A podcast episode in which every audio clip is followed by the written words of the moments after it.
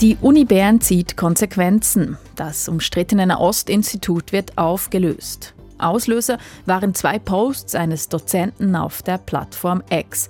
Darin habe er den Angriff der Hamas auf Israel verherrlicht.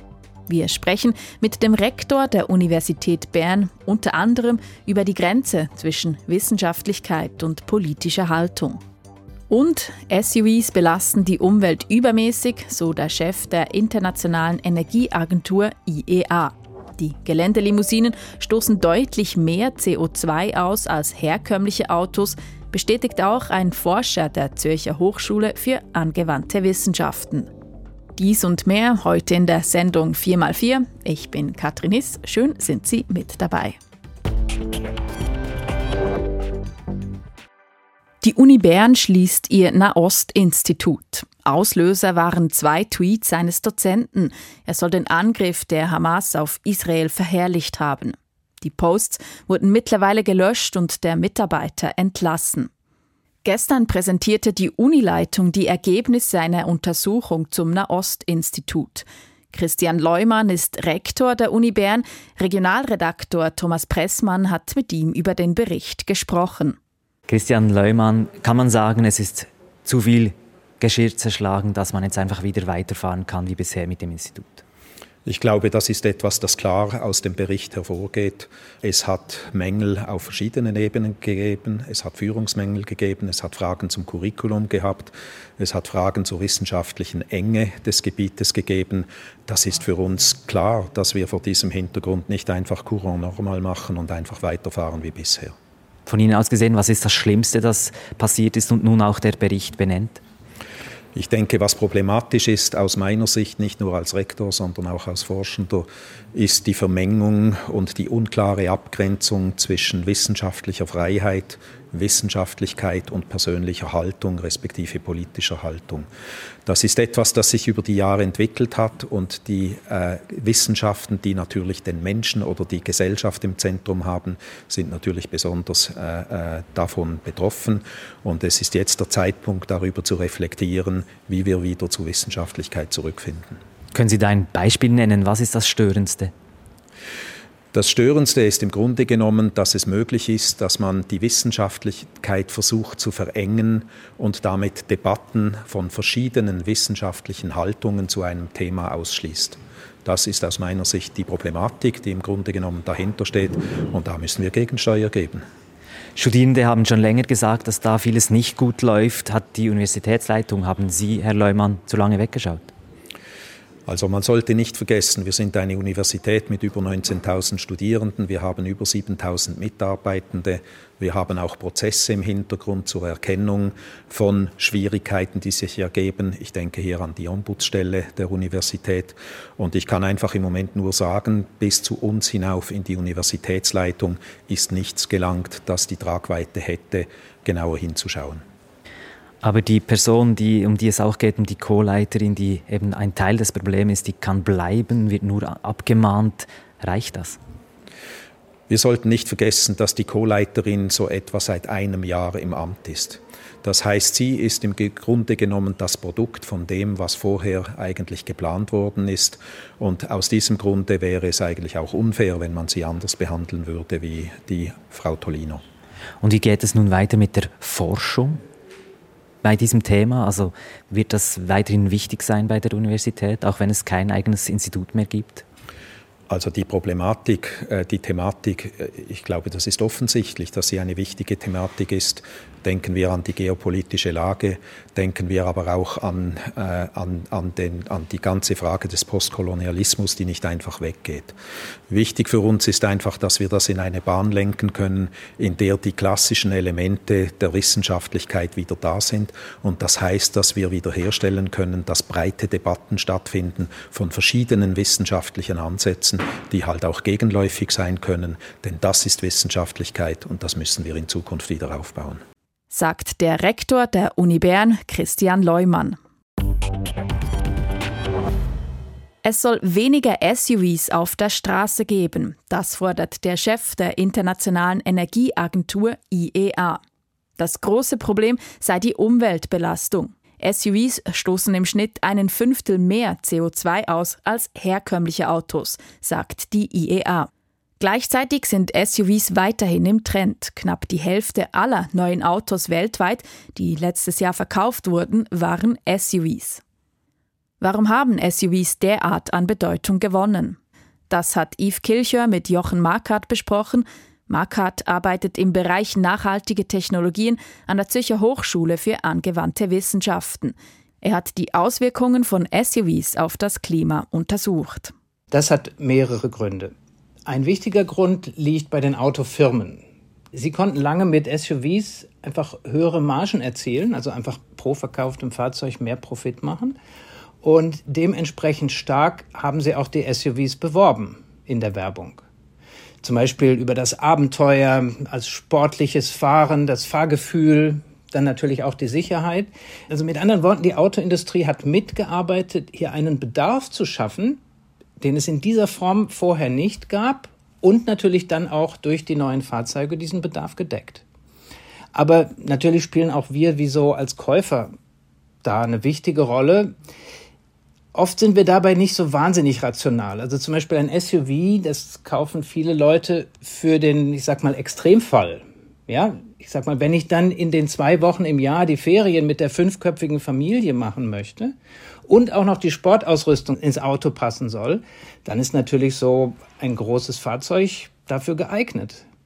Aber auf der anderen Seite hat man dann dieses Auto daheim und die restlichen Wochen im Jahr fährt man typischerweise alleine mit diesem Auto durch die Gegend und dann bewegt man einfach doch schon ein sehr großes Fahrzeug, ohne dass es notwendig wäre.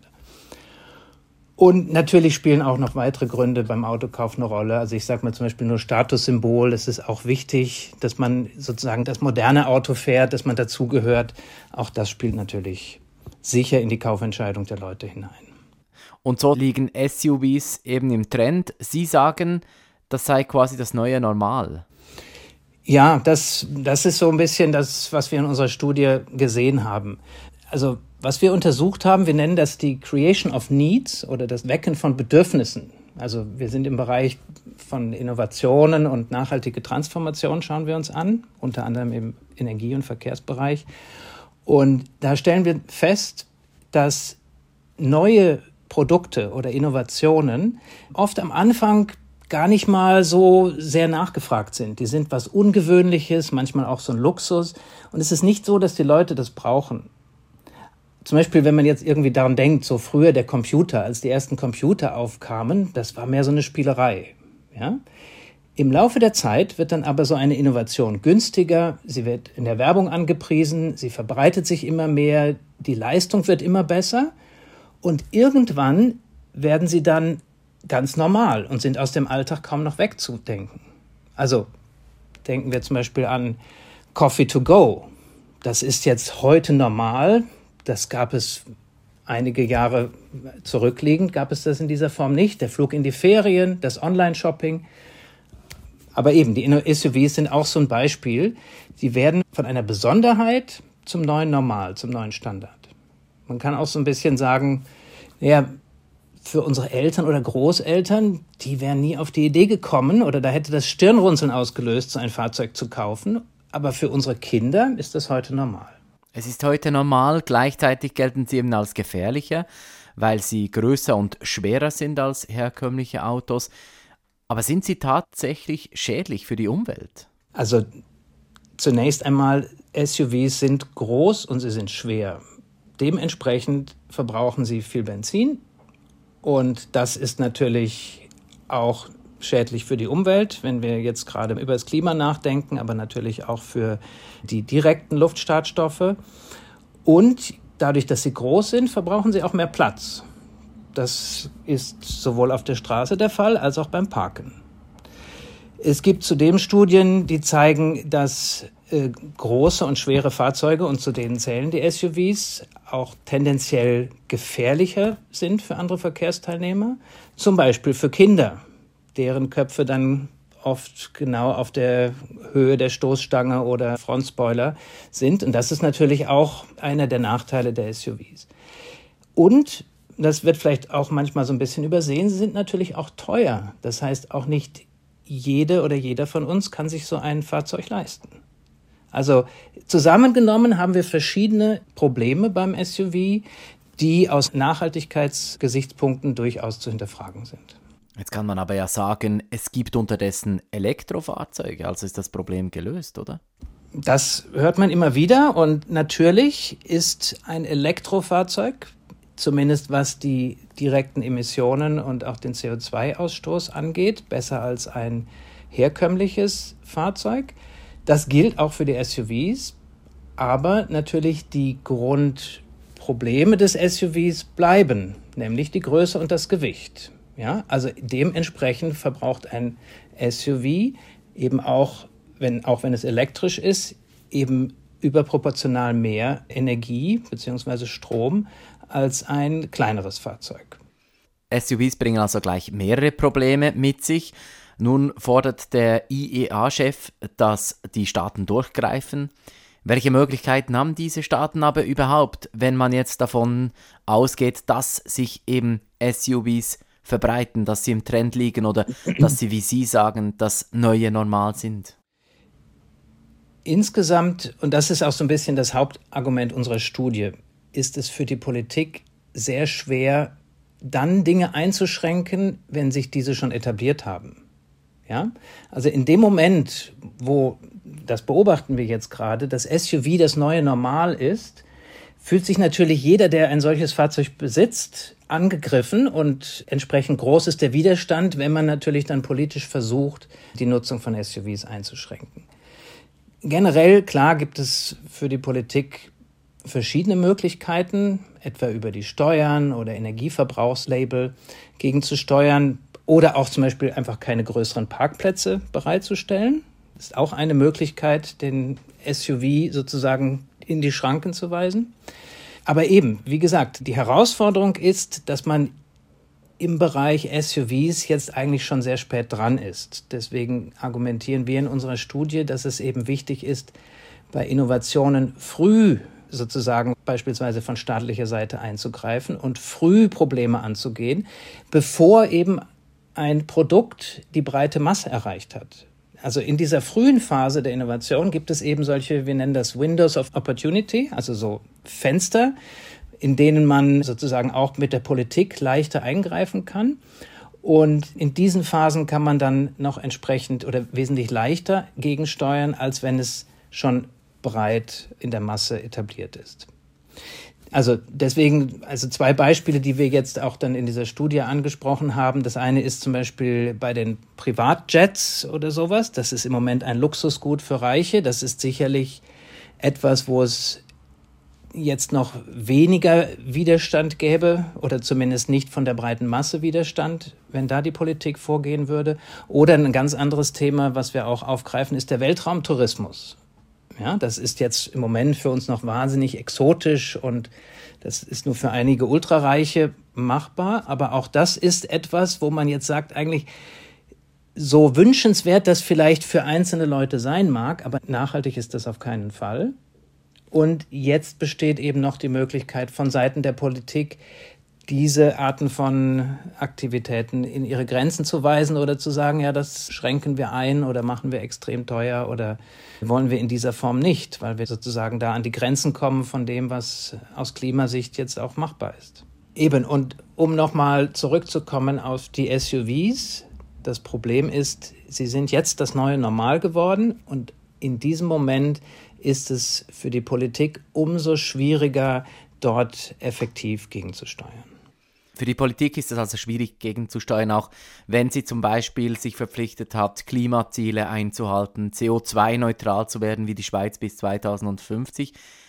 Welche Möglichkeiten haben denn die Autounternehmen selbst, also zum Beispiel die SUVs weiterzuentwickeln? Sie haben es ja gesagt, Computer waren auch mal eher eine Spielerei und heute sind sie aus dem Alltag nicht mehr wegzudenken und für ganz vieles sehr nützlich könnten SUVs in eine ähnliche Richtung gehen?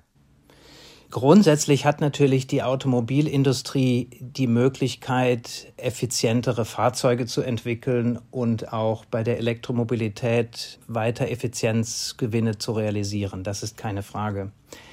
Jetzt muss man aber auch so ehrlich sein, wenn man die letzten Jahre und Jahrzehnte zurückblickt, ist leider die Automobilindustrie nicht dadurch aufgefallen, dass sie den Problemen im Verkehrsbereich, insbesondere den Emissionen, man denke zum Beispiel auch an den Dieselskandal, dass also die Automobilindustrie keine Industrie ist, die sich bisher als Vorreiter in Sachen Umwelt hervorgetan ist, das muss man leider auch konstatieren. Also so sehr ich mir wünschen würde, dass die Industrie dort eine stärkere Rolle spielen würde, aufgrund dessen, wie sie in der Vergangenheit und auch in der gegenwärtigen Politik agiert, muss man davon ausgehen, dass man darauf nicht so viel Hoffnung setzen sollte. Jochen Markert arbeitet im Bereich nachhaltige Technologien an der Zürcher Hochschule für angewandte Wissenschaften ZHAW. Eine Gefangene wird in Ketten zum Gericht geführt. Diese Bilder aus Ungarn sorgen in Italien derzeit für Empörung. Die 39-jährige Lehrerin Ilaria Salis ist in Ungarn inhaftiert, weil sie zwei Neonazis angegriffen haben soll. Mittlerweile hat sich der Fall zu einer Krise entwickelt zwischen den beiden EU-Ländern Ungarn und Italien. Amir Ali hat unseren Italien-Korrespondenten Franco Battel gefragt, warum erst jetzt, wo doch Ilaria Salis bereits seit fast einem Jahr in Ungarn in Haft sitzt. Anfang Woche wurden hier in Italien Fotos publiziert. Und es waren genau diese Fotos, die die ganze Affäre auf die Titelseiten fast aller Zeitungen gehieft haben. Da sieht man diese fast 40-jährige Frau, Ilaria Salis aus Monza, wie sie an einer Kette in einen Gerichtssaal geführt wird. Das ist ein Bild wie aus dem strafrechtlichen Mittelalter, als sei Ilaria Salis ein Tier, ein Hund, den man an einer Leine führt. Und seit diese Bilder in den Tagesschauen in alle Wohnzimmer Italiens flimmerten, herrscht hier eine allgemeine Empörung. Ilaria Salis bezeichnet sich selbst ja als Antifaschistin. Die ungarische Justiz sagt, sie gehöre zu einer linksextremen Gruppe namens Hammerbande aus Deutschland und fordert elf Jahre Haft für die Frau. Warum erhält Salis so viel Sympathie in der italienischen Öffentlichkeit? Heute haben viele italienische Medien Auszüge aus Briefen publiziert, die Ilaria Salis an ihren Vater geschrieben hat. Dort beschreibt sie, dass sie nur selten im Gefängnis saubere Wäsche bekomme, dass man ihr zum Beispiel Menstruationsbinden vorenthalte, dass in ihrer Zelle, die sie mit anderen Gefangenen teilt, mit Ungeziefer zu kämpfen habe und sie unter Insektenstichen leide, dass man ihr auch nicht ihre eigenen, sondern viel zu kleine Schuhe gebe, mit denen ihr jeder Schritt wehtue. Und dann eben noch dieses Bild mit der Leine im Gerichtssaal. Dazu kommen aber auch die Vorwürfe an Salis. Hier sagen viele, sie seien nicht stichhaltig. Diese Vorwürfe, die in Ungarn erhoben wurden, seien nicht glaubwürdig. Das alles hat eine Welle von Mitleid in Italien kreiert, auch viel Empörung ausgelöst. Und das ist schlussendlich der Treiber für die Sympathie für Ilaria Salis. Jetzt hat der Fall die oberste Regierungsebene erreicht. Am Mittwoch hat Premierministerin Giorgia Meloni ihren Amtskollegen aus Ungarn, Viktor Orban, getroffen und unter anderem mit ihm über Ilaria Salis gesprochen. Reicht das jetzt, um die Öffentlichkeit in Italien zu beruhigen? Meloni muss unbedingt vermeiden, dass Ilaria Salis nochmals auf diese Weise wie im Gerichtssaal öffentlich gedemütigt wird. Denn wenn Meloni das nicht verhindert, dann wird es letzten Endes auf sie zurückfallen. In der Öffentlichkeit könnte dann nämlich der Eindruck entstehen, Meloni sei unfähig, eine in Not geratene Italienerin zu schützen. Und das könnte ihr tatsächlich dann am Schluss schaden. Wie hat denn genau die Intervention Melonis bei Viktor Orban ausgesehen? Weiß man da Näheres? Man weiß einfach, dass sie Orban kontaktiert hat am Rande eines EU-Gipfels. Man weiß aber auch, dass zum Beispiel der italienische Außenminister Tajani interveniert hat und man geht davon aus, dass Italien darauf hinwirken möchte, dass Ilaria Salis entweder in den Hausarrest entlassen wird oder dass sie, wenn sie dann einmal verurteilt wird, ihre Strafe in Italien absitzen könnte. Jetzt ist ja allgemein bekannt, dass sich Giorgia Meloni und Viktor Orban nicht nur politisch, sondern auch persönlich nahestehen. Wie wird der ungarische Premierminister in der italienischen Öffentlichkeit wahrgenommen? Orban wird von vielen als ein Autokrat wahrgenommen, so wie auch in der Schweiz. Auch in Italien hat man natürlich in den letzten Jahren mitbekommen, dass Ungarn unter Orban demokratiepolitische Defizite aufweist. Und insofern ist Orban hier in Italien alles andere als ein Sympathieträger. Meloni ist ja bekannt dafür, dass sie ein enges, ja sogar freundschaftliches Verhältnis zu Orban pflegt. Diese Freundschaft mit Orban hat ihr wahlarithmetisch sicher nie geholfen, auch nicht bei der Wahl vor zwei Jahren. Und es ist davon auszugehen, dass sie ihr in Zukunft sogar schaden könnte. Ende Mai ist der nächste Prozesstag in Ungarn angesetzt. Wie gefährlich könnte dieser Fall in der Zwischenzeit für Giorgia Meloni noch werden? Die Italienerinnen und Italiener fordern in solchen Fällen, es hat schon in der Vergangenheit solche Fälle gegeben, schnell einmal portateli a casa, also holt sie heim, weil es schnell nicht mehr um den Einzelfall, sondern um die nationale Ehre geht. Also dieser Fall hat das Potenzial, eben nicht mehr nur ein Fall Salis, sondern ein Fall zu sein, wo wirklich die italienische Ehre auf dem Spiel steht. Und da hat Meloni, wenn dieser Fall jetzt noch lange gärt und noch lange solche Demütigungen produziert, tatsächlich das Potenzial, ihr zu schaden. Am besten wäre es für Meloni wahrscheinlich, Ilaria Salis würde mit einem der nächsten Flugzeuge von Budapest zurück nach Rom fliegen, aber das wird wohl nicht geschehen. Und welche konkreten Möglichkeiten zur Einflussnahme hat die italienische Regierung in diesem Fall? Es gibt natürlich die Möglichkeit, eben über diese Freundschaft Meloni-Orban direkt ganz oben Druck auszuüben. Aber ich gehe schon davon aus, dass Orban irgendwann öffentlich sagen wird, dass nicht er diesen Fall entscheiden muss und wird, sondern dass das die Gerichte tun. Und trotzdem besteht natürlich für Italien die Hoffnung, dass dieser Druck, den Meloni auf Orban ausübt, trotzdem dann irgendwann Hafterleichterungen für Ilaria Salis bringt. Ein Glas Orangensaft zum Frühstück. Dann ist Ihnen vielleicht auch aufgefallen, dass die Preise für Orangensaft seit einem Jahr massiv gestiegen sind. Schuld sind Ernteausfälle in Brasilien, dem weltweit größten Orangenproduzenten. Dort wurden ganze Plantagen von der gelben Drachenkrankheit vernichtet.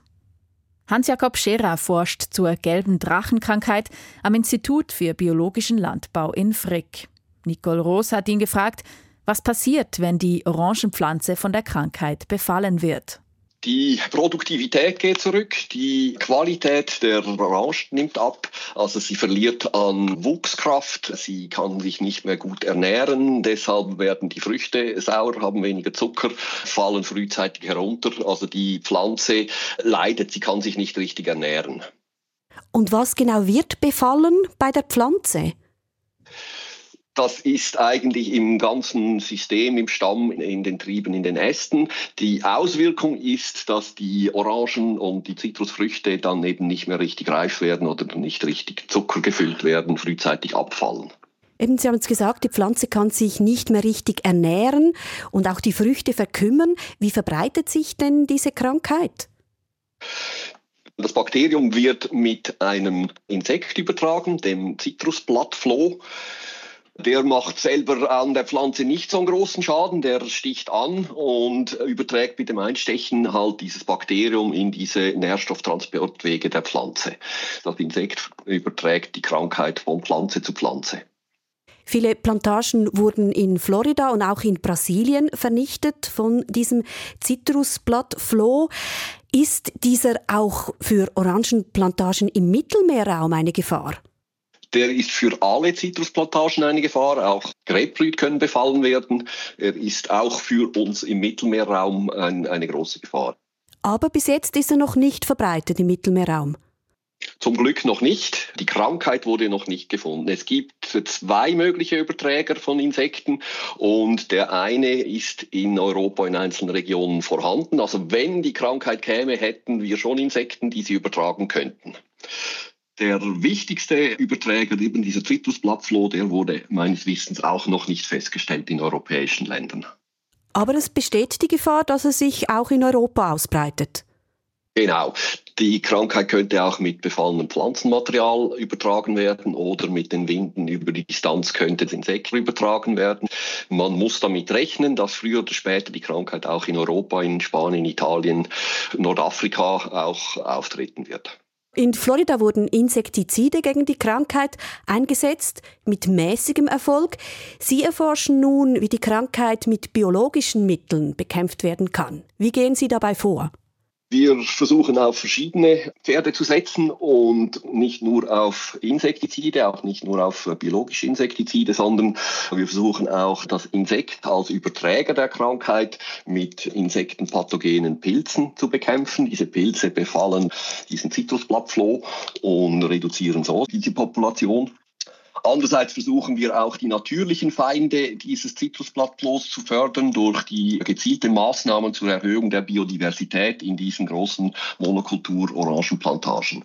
Wenn wir jetzt in die Zukunft schauen, ist es realistisch, dass man die gelbe Drachenkrankheit mit diesen Methoden in den Griff bekommt? Ich denke schon, insgesamt braucht es aber einen großen Satz an verschiedenen Methoden. Es reichen nicht nur Insektizide oder insektenpathogene Pilze. Die Diversität fördern ist gut, aber weiter braucht es auch in Regionen, wo weder Krankheit noch Insekt da ist, die Vorbereitung, dass wir das verhindern, dass sich überhaupt die Krankheit festsetzt mit Quarantänemaßnahmen etc. Dort, wo Krankheit oder Insekt vorhanden sind, ist mit diesen Maßnahmen eine Reduktion der Ausbreitung möglich. Zusammen dann mit Neupflanzungen von resistenten Pflanzen, denke ich, sollte man diese Krankheit in den Griff bekommen. Dort, wo der Befall schon groß, weit fortgeschritten ist, bemüht man sich mit besten Kräften, die Pflanzen besser zu ernähren, ihre Vitalität zu fördern und sie zu stärken und so die Produktivität der Orangenhaine noch länger erhalten zu können. Sagt Hans-Jakob Scherer vom Institut für biologischen Landbau in Frick. Das war's für heute von 4x4. Mein Name ist Katrin Hiss. Schön, waren Sie mit dabei.